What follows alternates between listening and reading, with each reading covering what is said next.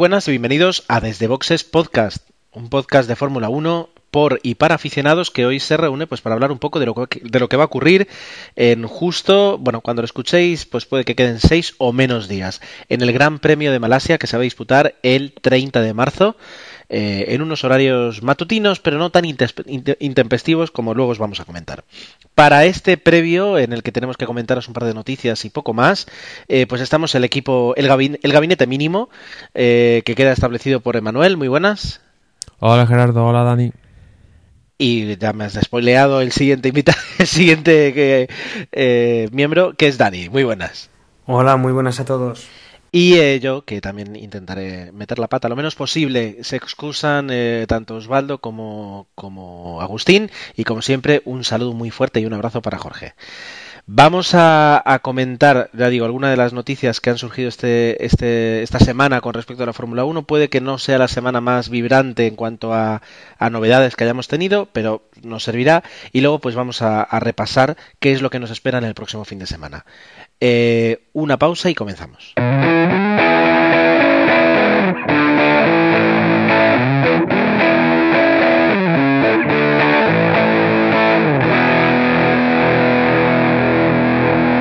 Tal vez la, polémica eh, con mayúsculas o, el titular que, nos dejó el Gran Premio de Australia, pues además del desarrollo de los diferentes coches, etcétera, etcétera, pues fue esa sanción, esa durísima sanción para Red Bull, eh, descalificando a Ricciardo, que recordemos había quedado eh, segundo, segundo, sí, que había quedado segundo eh, por un consumo, por un supuesto, bueno, supuesto no, vamos a decir que la FIA lo afirma y por tanto es por un consumo excesivo de su coche. Recordemos que este año está limitado ya no solo a 100 kilos el combustible con el que parten los monoplazas, sino a 100 kilos hora el flujo máximo de combustible que pueden utilizar.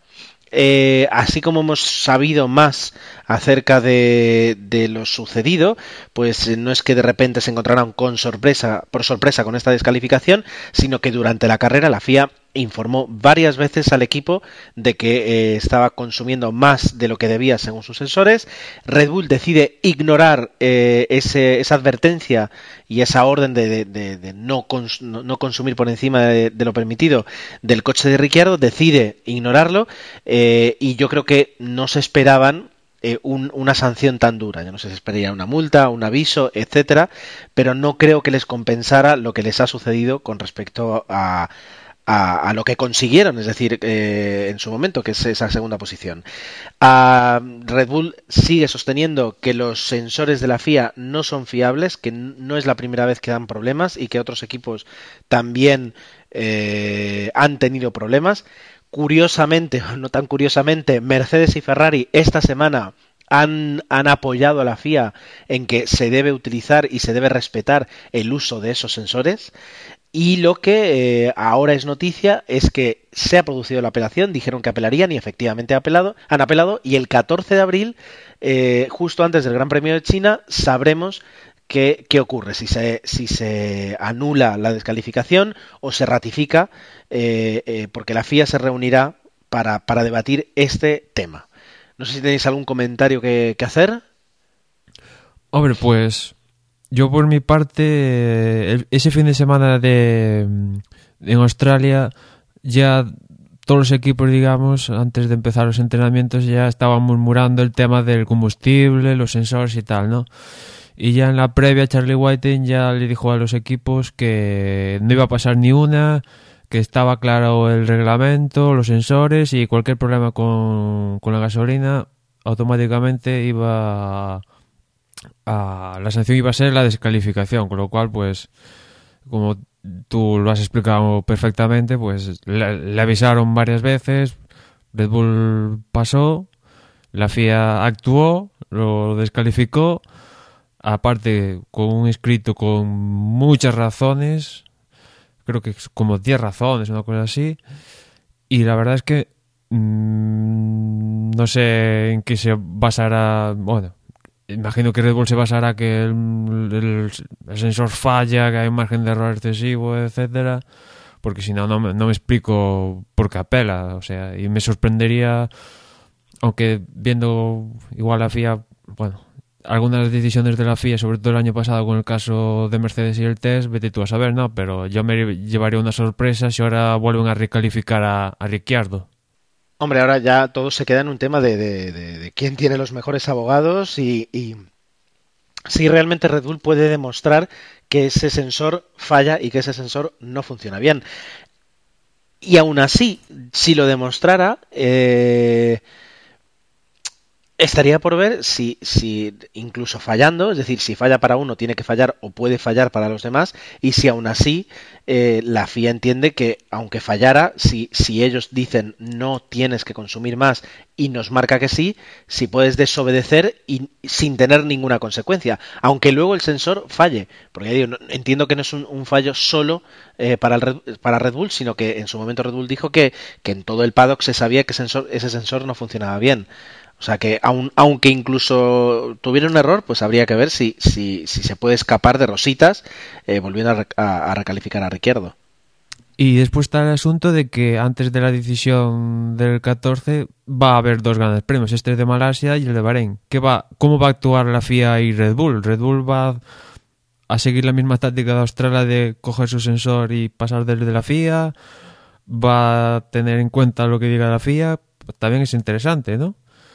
Realmente, es decir, ahora mismo Red Bull, eh, yo creo que tiene que ver si, si, si, apuesta todo o nada. Es decir, porque si, si. O sea, ellos están convencidos que hicieron lo correcto. Si están convencidos que hicieron lo correcto, deben utilizar su sistema. Entiendo yo. O sea, porque ellos están. Lo, una, vez, una, una vez que se conoció la sanción, lo primero que digo Christian Jordan es: nosotros estamos plenamente convencidos de que es una sanción desorbitada y vamos, que estamos seguros de que no nos hemos equivocado. Si no se han equivocado, imagino que seguirá la misma tónica tanto en Malasia como en, en Bahrein.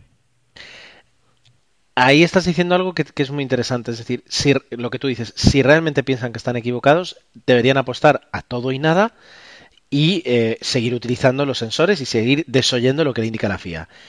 ¿Qué puede suceder?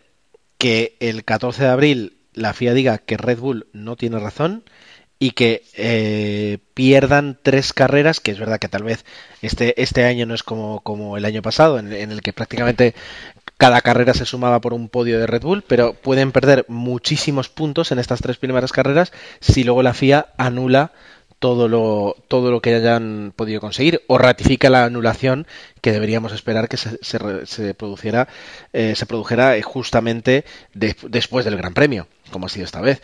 Entonces, es, es un poquito una apuesta de todo o nada la que tiene Red Bull por delante. Pero como tú dices, si realmente confían en, en, en su decisión, deberían continuarla. No tendría sentido que ahora, a partir de ahora, acaten lo que diga la FIA.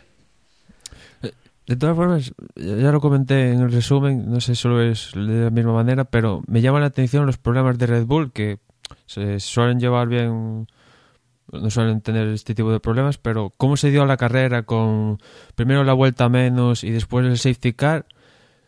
Y aparte lo decía Pedro de la Rosa que el tema del combustible estaba solventado gracias a eso, pues que justamente Red Bull pues haya descalificado por, por, un tema de, relacionado con la gasolina, ya sea o bien que en este caso ha sido el tema del flujo, que también habría que hablar, podíamos hablar si, si eso de que haya dos normas con el combustible, por un lado los 100 kilos para toda la carrera y después también el tema de los 100, eh, 100 kilos, 100 kilos por hora, si, si es normal que, o sea, si ya los equipos tienen que consumir 100 kilos, oye, déjalos consumir como quieren, quizás es una restricción demasiada, pero eso ya es otro asunto, digamos. A ver, eh, comparto, comparto en eso tu opinión, es decir, tal vez sea, excesivo ¿no? esa, limitación. A lo mejor ahora vendría un, ingeniero y nos diría que, básicamente lo, o sea, lo que consigues con esa restricción sea un motor que no tiene que estar preparado para, para según qué fuerzas o para según qué caballaje que puedan conseguir con, con más inyección de combustible y, eso pues va en ahorro o va en fiabilidad o así como, bueno, es decir, puede, así como los motores están limitados también a ciertas revoluciones, eh, desde hace ya no solo este año, sino otros años, cuando sa sabemos que, que, los motores pueden dar bastantes revoluciones más y sin embargo están limitados. Por esa parte, por esa parte no lo sé. No lo sé. ¿Qué opinas, Dani? Que estás muy callado. A ver, yo sobre este tema eh, opino dos cosas. Por un lado, el, lo que decía Manuel, lo que decía Manuel de tener que esperar, pues en este caso, un gran premio que pierde ya con, con el tema de la expulsión más luego los otros dos que van a transcurrir en el, en el plazo en el que se toma una decisión, pues yo creo que la temporada pasada lo decíamos, ¿no? A veces en las carreras propiamente, que era donde pues se veían las el mayor número de decisiones, se tardaba bastante tiempo y había, bueno, pues eh, contratiempos y cosas que pasaban entre medias, entre el entre la digamos la infracción o la posible infracción y la pena que se le aplicaba que bueno que, a veces incluso pues eh, veían involucrado a otro piloto que si al primero no no lo dejaran seguir pues porque era el que, lo que al final eh, le impedían o, o, que no estuviera ahí pues para impedir un adelantamiento bueno pues tenían repercusiones en la carrera pero era algo que con, con ese tiempo extra que se tomaban cuando tenían que tomar una decisión eh, rápida bueno pues eh, la verdad es que en este caso pues me parece similar no Red Bull pues va a estar unos, unos dos grandes premios muy importantes en los primeros eh, compases del campeonato en los cuales pues tendrán que afinar el coche y que estarán pues un poco pendientes de lo que va a pasar en antes del Gran Premio de China. Tendrán que, que jugar con eso pues para las dos siguientes carreras que tenemos ahora. Eso por una parte. Y por otra parte el tema del combustible eh, hace ya tiempo bueno, que no, no, tenemos repostajes, que los equipos pues ya no paran en boxes a echar gasolina, se han puesto unas limitaciones en cuanto al consumo que tiene que tener un, un Fórmula 1 y eso bueno, no ha levantado tanto tanto malestar como el que yo creo que hemos podido ver pues a nivel de aficionados, a nivel de, de lo que se decía pues por Twitter o por lo que dice la gente pues en, en otros foros. Eh, el tema de que se, se ponga pues la, la Fórmula 1 un poco al servicio de la ecología, la eficiencia o, no sé cómo lo van lo quieren matizar, pero en el hecho de que el coche pues no pueda consumir más de un porcentaje de, de combustible, un tiempo de combustible, unos litros de combustible por hora o como quieran decirlo. Eh, la verdad es que esto es una competición, no es un eh, no es un, no sé, pues una carrera de estas experimentales de, de coches eléctricos o, o, de menor consumo, que para eso, bueno, pues ya hay otras, otro tipo de categorías, ¿no? Es como si, pues no lo sé, los 100 metros lisos, cuando vayan a las Olimpiadas, les ponemos un pulsómetro a los atletas y les decimos, bueno, muy bien, a batir todos los récords, a, a llegar de primeros a la meta, pero por debajo de X pulsaciones por minuto, ¿eh? No vaya a ser que os disparéis y que, que bueno, que, que os vaya a pasar algo en algún momento, ¿no? O sea, me parece a mí que eh, la Fórmula 1 es competición y como competición los coches tienen que ir al 100%. No, no se puede sí. de forma artificial eh, bloquearles de esta manera en, en, algo tan, tan extraño como es el consumo de gasolina. Pero, Dani, eh, tú me dices que la Fórmula 1 es competición. Yo te voy a decir que la Fórmula 1 es muy cara y que eh, quien paga esa Fórmula 1 básicamente son empresas que patrocinan, sponsorizan, etcétera, etcétera, diferentes equipos. Y esas empresas cada vez más, para poder defender eh, la, las inversiones millonarias en publicidad que hacen de cara a inversores y sobre todo de cara a opinión pública, tienen que venir acompañadas de, de un mensaje no lo voy a decir verde, porque, porque decir que la Fórmula 1 es, es, es verde eh, me, parece, me parece muy excesivo, pero lo voy a dejar en un, en un mensaje de eficiencia, ¿vale? De que, de que la Fórmula 1 se mueve cada vez más hacia competir por ser los más eficientes y los más avanzados en cuanto al desarrollo de unidades de potencia eficientes, ¿no? Eh, poniéndome exquisito, ¿vale? Es decir, yo creo que ese es el mensaje, hacia, eso va la Fórmula 1. No sé quién tuiteó el otro día que, vi que alguien había hecho retweet diciendo, dice, si a la FIA le, preocupara mínimamente o a la FOM mínimamente eh, la, eficiencia, o sea, la, ecología, no pondría eh, dos carreras separadas por una semana para que todo el tinglado se tenga que mover en avión con lo que, con lo que eso supone. ¿Vale? Eh, el, por suerte, y, al menos para mí, a la Fórmula 1 nunca se le ha intentado colocar por parte de la FIA o por parte de, la, de o de alguna escudería la, hojita verde de somos eh, somos eh, ecológicos y queremos salvar el, planeta. Me parecería lo más cínico que he visto en un deporte en muchísimos años. No lo hacen, sin embargo lo que hacen es moverse hacia la eficiencia. Hacia un punto en el que te pueden decir es muy fácil ahora eh, colocar un V12 3000 centímetros cúbicos turbo y tener coches de 1500 caballos. Eso sería lo fácil.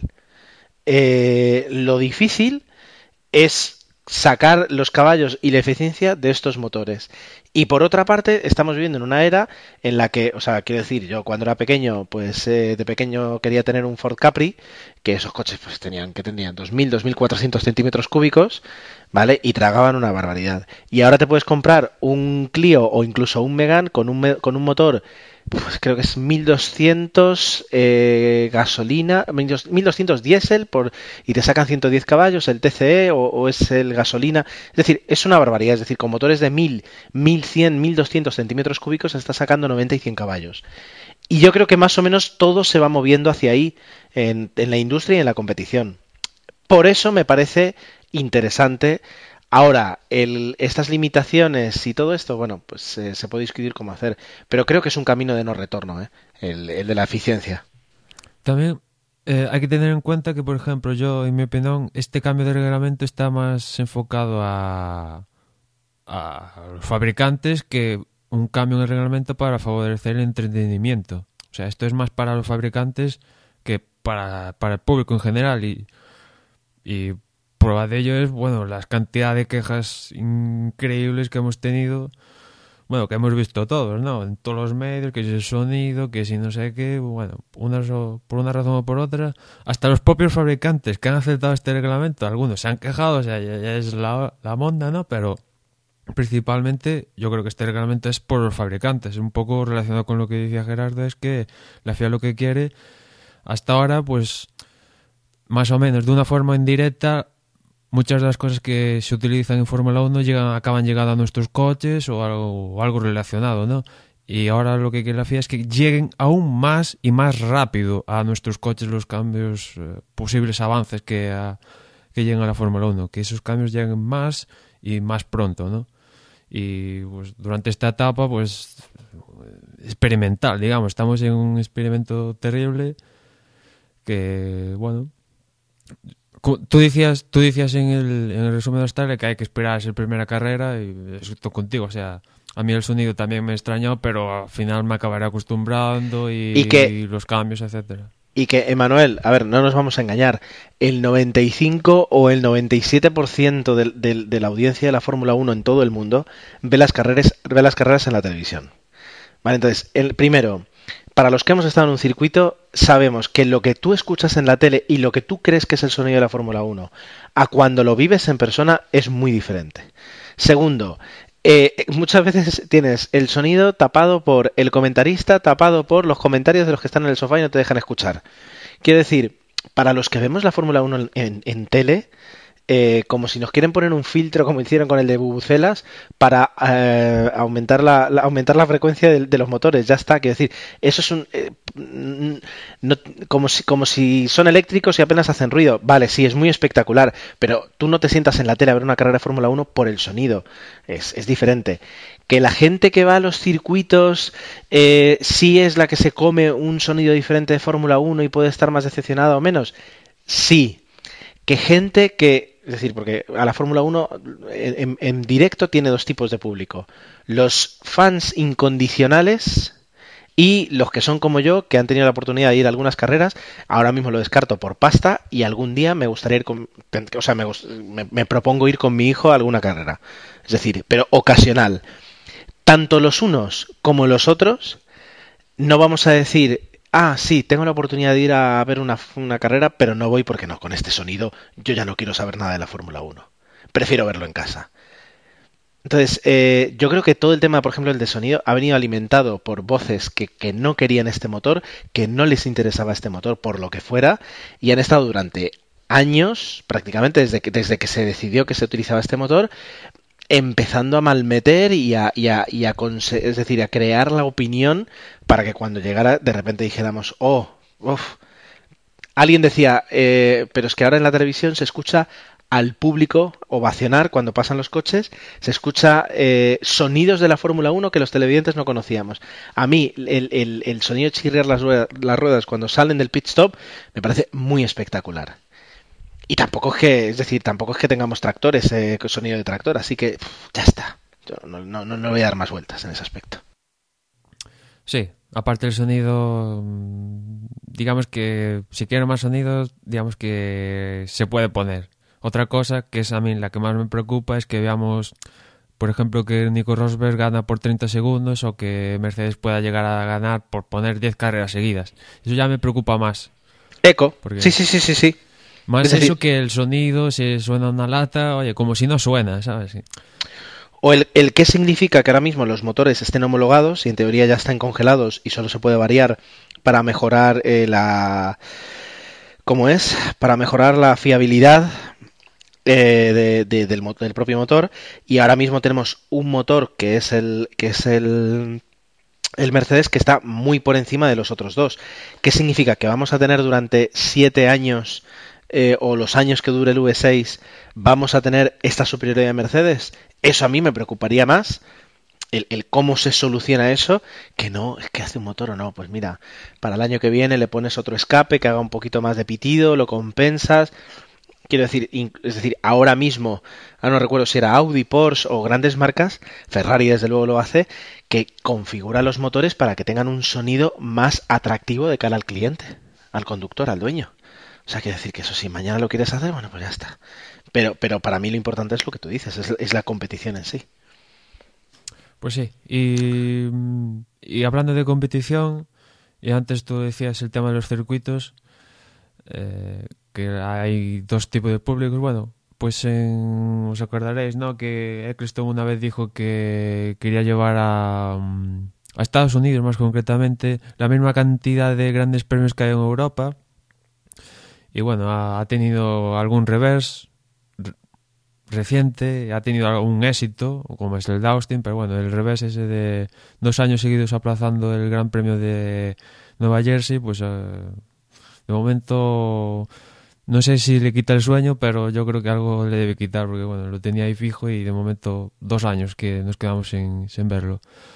Pero eh, siguiendo con la búsqueda de, posibles carreras más en, Estados Unidos, pues eh, se está hablando ahora mismo de la vuelta de, la Fórmula 1 al mítico trazado de Long Beach en California. Pues el, promotor de, Long Beach, pues actualmente tienen que, bueno, el promotor y la ciudad tienen que decidir si, si, si bueno, si van a la Fórmula, si se deciden apostar por la Fórmula 1, siguen apostando pues, pues el campeonato americano, la, las IndyCar, ¿no?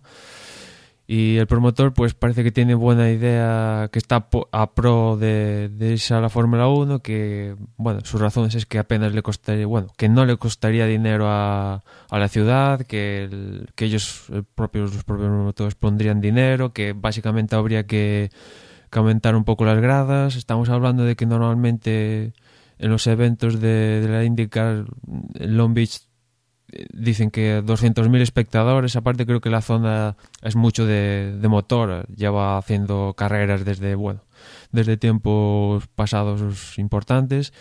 Y yo después el trazado, es un trazado típicamente americano, entre calles, eh, curvas de, digamos, ángulos rectos, o sea, mmm, digamos que, que, es un trazado típico de Estados Unidos y no sé si al trazado habría que hacerle algo ya sabemos el tema de seguridad, escapatorias, no escapatorias, etcétera. Pero hay que dar la propuesta del promotor de Long Beach y habrá que ver si, si eso sigue adelante, si se queda en nada, porque bueno, ya, ya, como ya decía, está por un lado se aplazó el Gran Premio de México, el de Nueva Jersey.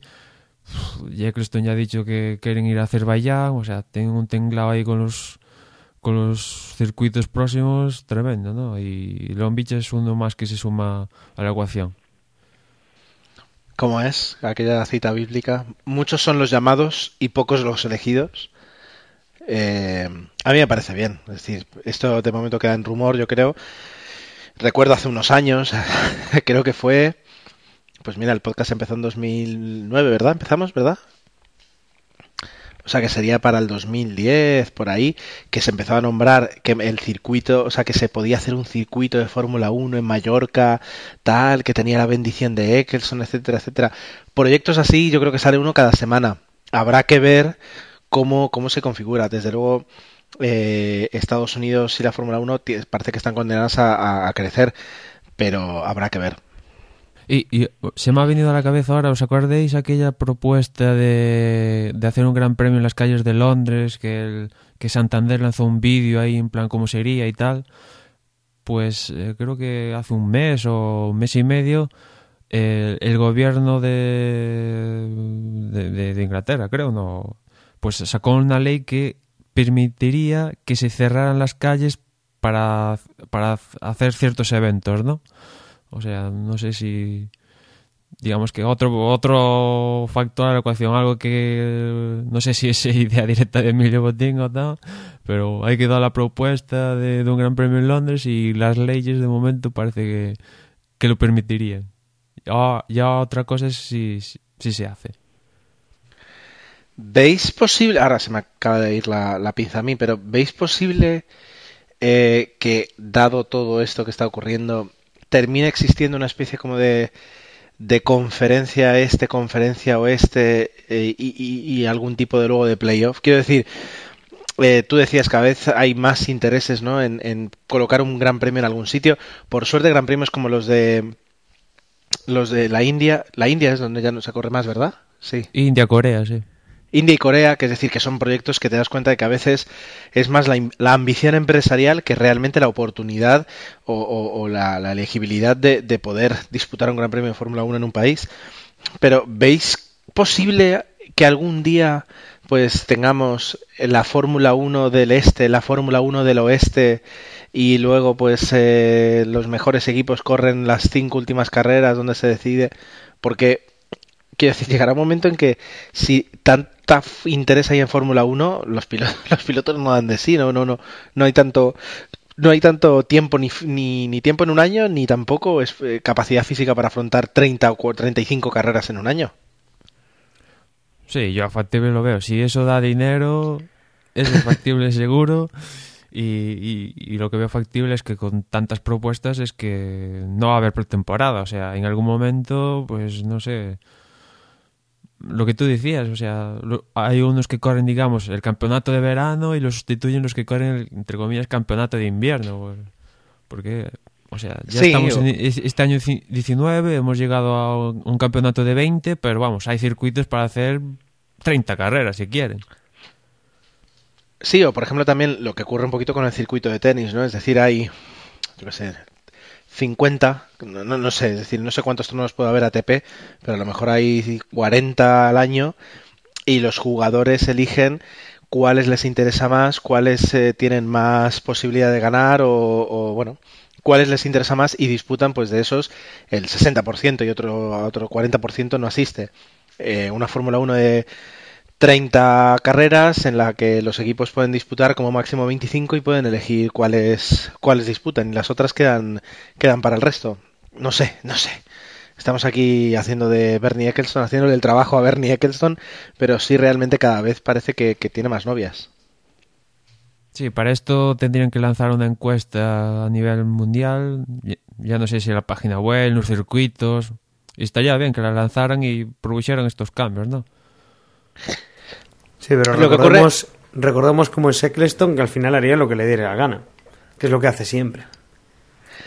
Sí, yo lo que iba a decir es que, que poner admitir públicamente que se están barajando esas posibilidades generaría tal especulación que destruiría esas posibilidades en sí. Así que sí, tendría que ser algo en plan Steve Jobs, ¿no? Es decir, presento, os presento el, la nueva Fórmula 1, toco. Pero, pero de todas formas pronto va a haber un cambio, porque aunque Eccleston diga que no se va a retirar, en algún momento este hombre va a dejar de ser el CEO de...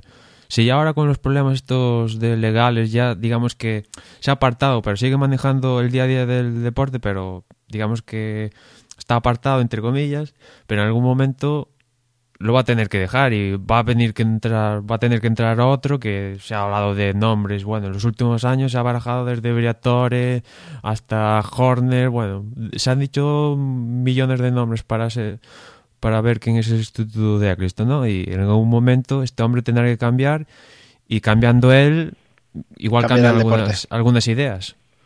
Sí, desde luego. A mí me gustaría, ahora que lo dices, me gustaría mucho una Fórmula 1 dirigida por Flavio Briatore. eh, sería muy divertido.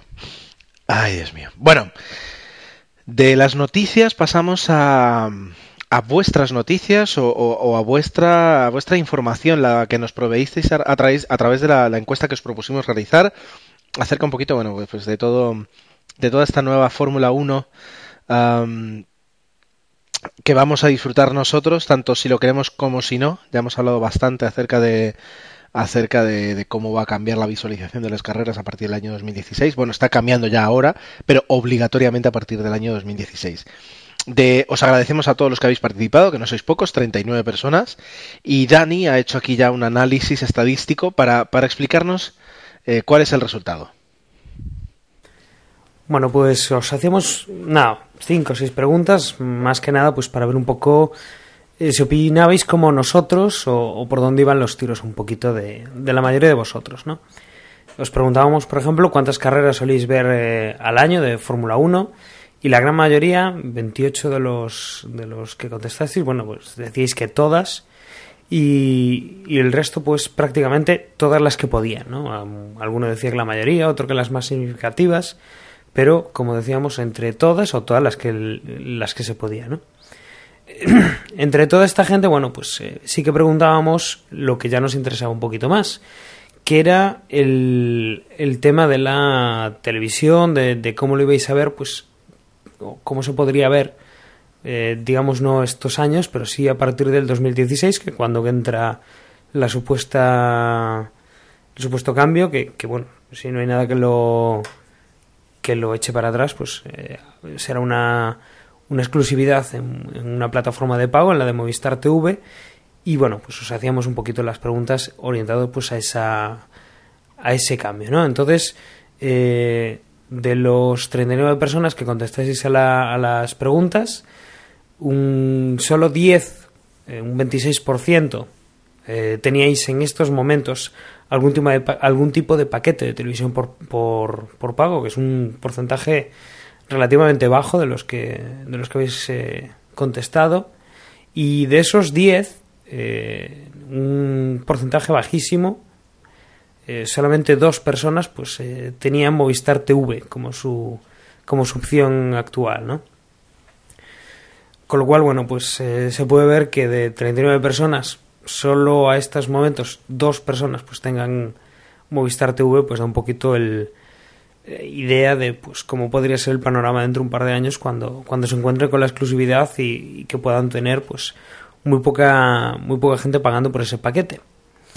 Os comentábamos, bueno, también, pues eh, como esto es a dos años vista y que, bueno, pues igual la gente todavía está un poco indecisa, también preguntábamos si, si teníais posibilidad de contratarlo en vuestra zona de, a esta respuesta, bueno, pues eh, han dicho que sí, 16 personas, 11 han contestado que no y no lo sabían 12, eh, teniendo en cuenta pues que, esos 11 que, que, han dicho que no son casi un 30%, bueno, pues era algo que yo creo que comentaba, creo que lo decía Manuel, que son dos años eh, los que supuestamente tienen por delante Movistar TV, si quiere que cuando sea exclusivo de ellos eh, todo el mundo pueda disfrutar de esa oferta, bueno, en el cual pues va a tener que que apretar mucho y que poner mucho cable eh, por toda la península O, pues, eh, creo que también lo comentábamos eh, con el tema de, de la posible compra de, de, la plataforma principal que hay en España de televisión por satélite, pues que... Dani. Que vayan... Sí.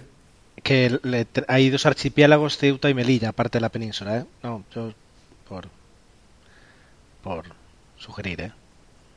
Bueno, los consideramos digo, también. Como, entonces, como, has, sí. como, has, dicho que hay que tirar fibra por la península, digo, no sé si te acuerdas que hay, hay gente que vivimos que no estamos ahí en esa península, ¿eh? pero, pero con cariño, ¿eh? con todo el cariño.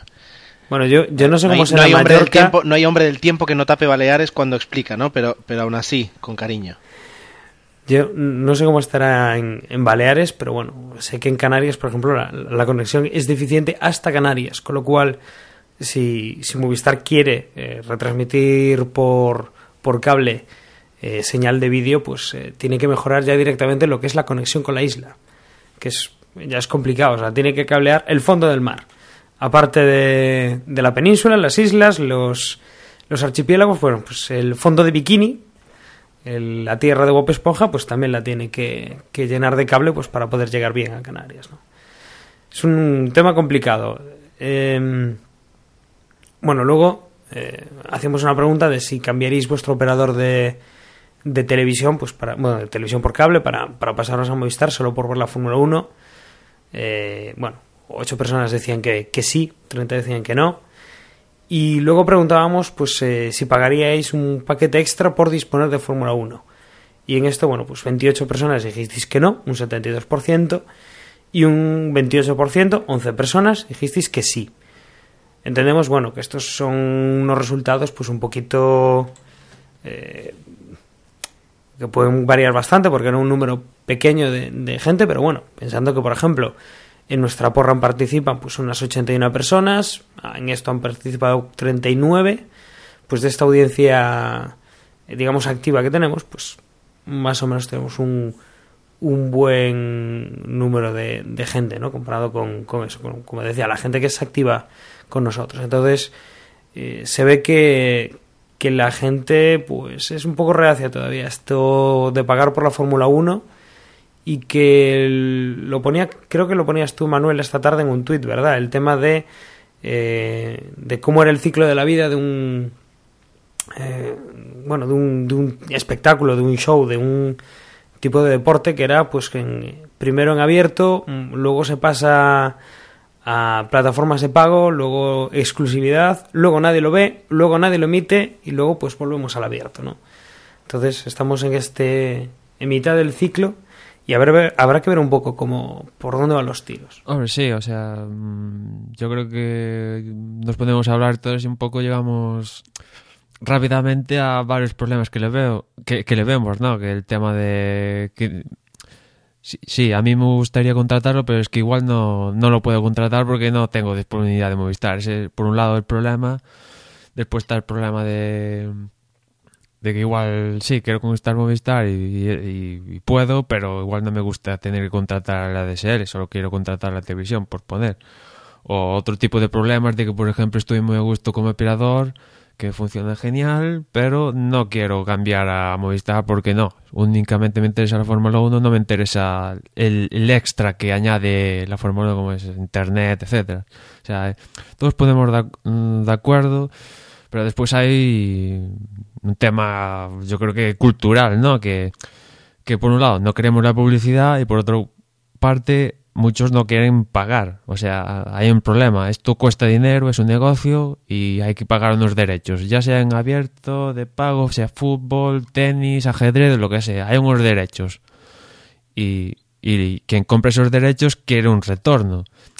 Y hay dos posibilidades, o de pago, o meter publicidad, o una fórmula mixta, o, o, bueno, lo que sea.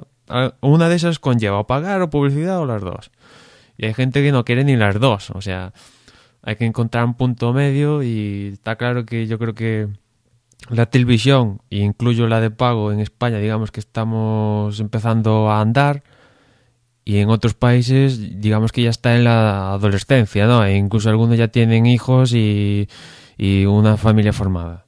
La televisión, o sea que mi situación idílica es yo puestos a soñar es tenemos la TDT, que yo creo que es factible, es canal de TDT Fórmula 1, quieres pagar, le das a un botón, pagas y, y automáticamente tú se carga en tu cuenta bancaria eso lo que tengas configurado y ya está, sin tener que contratar operadores ni nada. O sea, le das a un botoncito, pagas y si no quieres pagar, pues no pagas y ya está. Esa es mi situación idílica, pero como de esa situación, que es un sueño, a la realidad hay una distancia gigantesca, pues pues no lo veo. Como, como tú dijiste en el tweet, pues ahora mismo estamos en abierto muy bien, HD eh, mañana un abierto mal, no nos gusta tal, el día siguiente exclusividad, el día siguiente el que tiene la exclusividad ve que el negocio no le da, ya pasa de emitirlo, tenemos una etapa en que para verlo tenemos que montar unos chiringuitos increíbles y otra vez vuelve a venir una,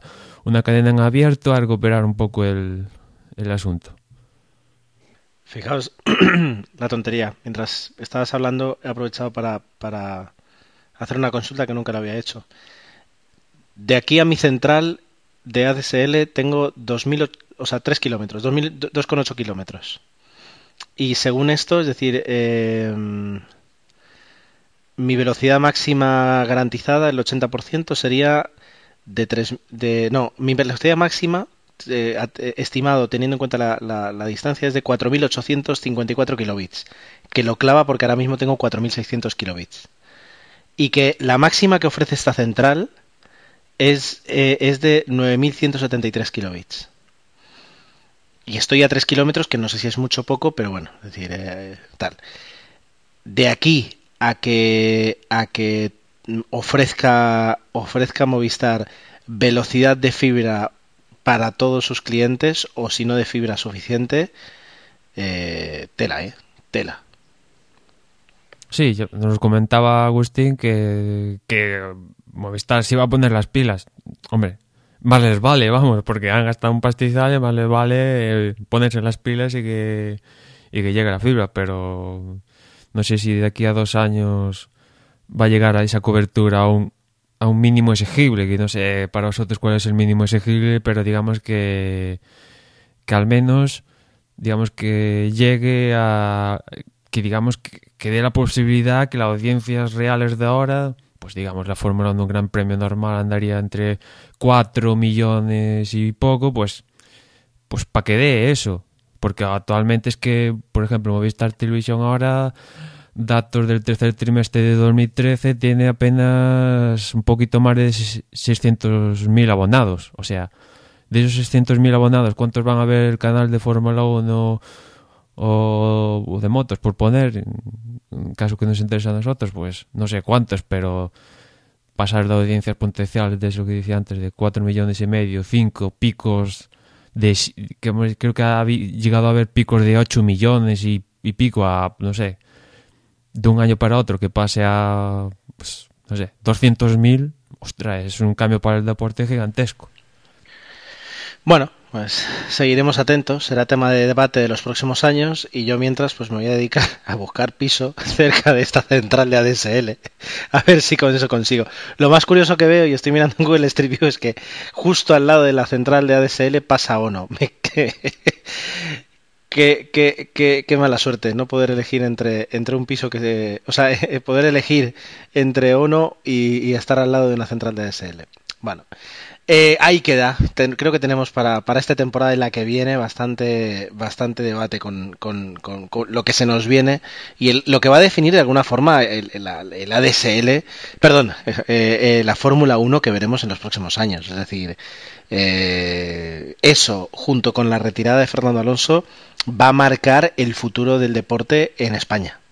Y, y después, ahora me acuerdo de que ante esto de del, del, paso de Movistar, el secretario de Estado de, para el Deporte, creo que ahora creo que es Miguel Ángel Cardenal, creo, eh, pues decía unas declaraciones de que iba a intentar solucionar el, este asunto y vio, o sea, ahora creo que aún existe la norma eso de que el gobierno puede declarar algún evento interés general, pero, o sea, todos sabemos que esto es un negocio y que va, que va a hacer el gobierno, declarar todo interés general, o sea, me parece ¿qué va a hacer? ¿O va a hacer algo? No sé, o sea, eh, se va a meter el gobierno a, a que los españoles veamos la Fórmula 1 o las motos o, o lo que sea. O sea, no sé.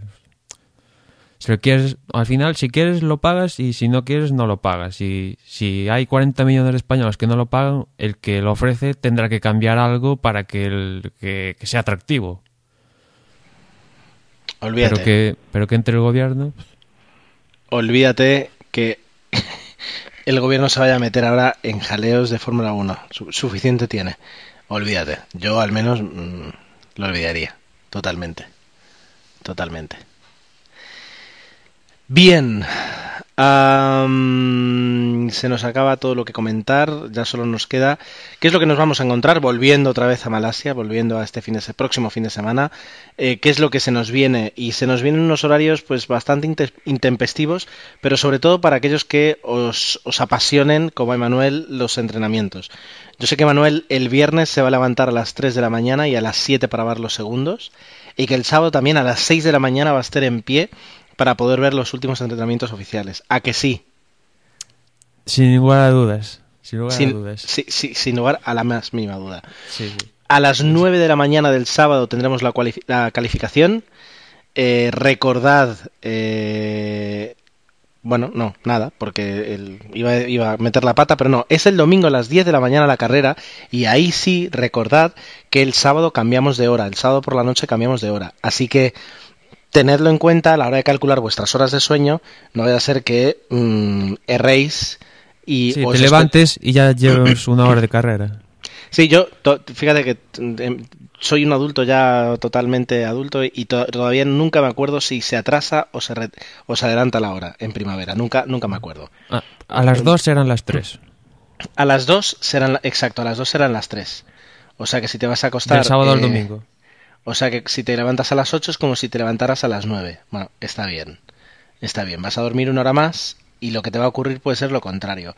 Que te despiertes pensando que vas a ver ya la calificación a las 10 de la mañana y que en realidad serán las 9 y te des cuenta que te has despertado un domingo por la mañana más temprano de lo que necesitabas. ¿Vale?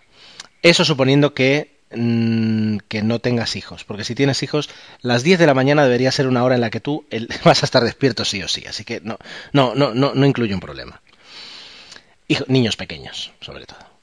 Eh, eso en cuanto a los horarios. En cuanto a los neumáticos, Emanuel siempre nos dice qué neumáticos se van a utilizar.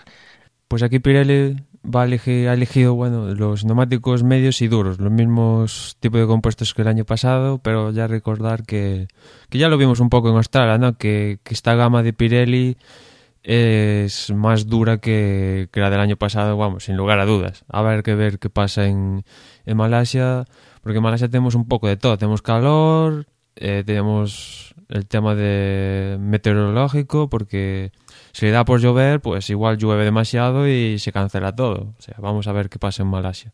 Y después el, el tema del calor, a ver cómo afecta a, a la refrigeración especial de, pues de esos equipos que están justitos de refrigeración. Va a ser interesante.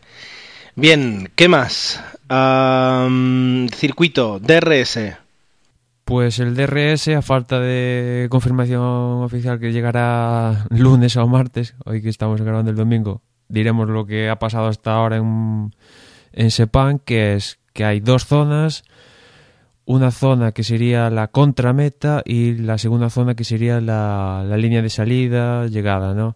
Y dos puntos de detención, el primero sería entre la curva 12 y 13, y el siguiente punto de detección sería en, en, pues en la curva 15, ¿no? Antes de la línea de meta. Imagino que continuarán igual las dos zonas. Y a ver qué pasa con el DRS, porque eh, si hay algún cambio al respecto, porque, por ejemplo, en Australia vimos como Fernando, que imagino que eso no, no tendrá que ver nada con el DRS, es más cuestión de, de potencia y tal, ¿no? Pero si abriendo el DRS se, se nota realmente ahora que hay dos zonas claras y de pura velocidad y tal. Bueno, eh, dependerá un poquito también de, de qué escudería con qué escudería se encuentre. Pero bueno, vamos a ver. Bien, eh, por último, pues eh, antes de cerrar. Recordaros a todos que tenéis que participar en la porra, no como yo, que me olvidé. Empezamos bien la primera carrera, para esta espero enmendar el error. Y eh, pues vamos aquí a hacer nuestras predicciones para demostrar que, bueno, Emanuel, Emanuel ha demostrado en la, en la porra de verdad de, desde boxes que, que controla o que es un buen pronosticador de Fórmula 1. No sé si alguna vez se ha ido a algún portal de apuestas para rentabilizar eh, esa, esa cualidad, ese don. Uh, Dani moderadamente y yo soy bastante, bastante malo. Así que me voy a lanzar y voy a decir que podría ganar Hamilton. Eh, como segundo, Baton. Y como tercero, Fernando. Pues yo voy a apostar por Rosberg, segundo Bottas y tercero Magnussen. Creo que va a ser complicado que nos, que nos repitamos mucho. ¿eh? Bueno, eh, yo siguiendo un poco en Manuel la dirección por la que va, eh, voy a decir también Rosberg, voy a decir Hamilton segundo y tercero, lo que el año pasado igual podría haber sido pues un, un atrevimiento. Eh, tercero voy a decir Massa. Bueno, el año pasado recordar que fue, creo que ha sido, fue la mejor clasificación de los dos Ferraris eh, en Malasia. Creo que Massa, hizo primera línea y Fernando creo que segunda, una cosa así. Después cómo acabó el asunto, ¿no? Pero en principio a Massa se le da bien. Muy bien, pues ahora ahora ya, ya lo tenemos todo todo alea jacta est, como se diría. Así que vamos a, vamos a entrar ya en lo que es la despedida final. Nos ha quedado un podcast bastante mono. Eh, yo pensé que iba a ser mucho más rápido, pero bueno, siempre los podcasters siempre decimos que, todo será breve y, y luego no lo es. 50 minutos grabando, no está nada mal. Por mi parte nada más, eh, recordaros que, que, tenemos carrera, por tanto, este domingo, que vamos a poder disfrutarla y que luego yo no estaré porque me voy a ausentar un, un pequeño tiempo por, vacaciones eh, personales alejadas de, este micro. Eh, pero seguro que mis compañeros harán una cobertura fantástica de lo sucedido. Y con un poquito de suerte los puedo escuchar yo en el podcast para enterarme bien de lo que ha ocurrido por si no puedo ver la carrera. Mientras tanto nos tenéis en Twitter, en twitter.com barra desde boxes, en Facebook, pues caes ahí desde boxes y encontramos, eh, y por supuesto en el box, en el, blog, desde box.es. Muy buenas y hasta dentro de un par de semanitas. Y recordaros que nos podéis mandar un correo a la cuenta de Desde Boxes, que es desdeboxespodcast.gmail.com y también deciros que si vais a la página web veis que hay un apartado que dice tienda, si a alguno le apetece comprar alguna camiseta con el logo de Desde Boxes, pues ahí lo puede comprar. Y también recordaros que como siempre, bueno, como ya hicimos en Australia, entre previo y resumen va un pit stop y, como, y lo va a ver aquí en, Malasia el viernes.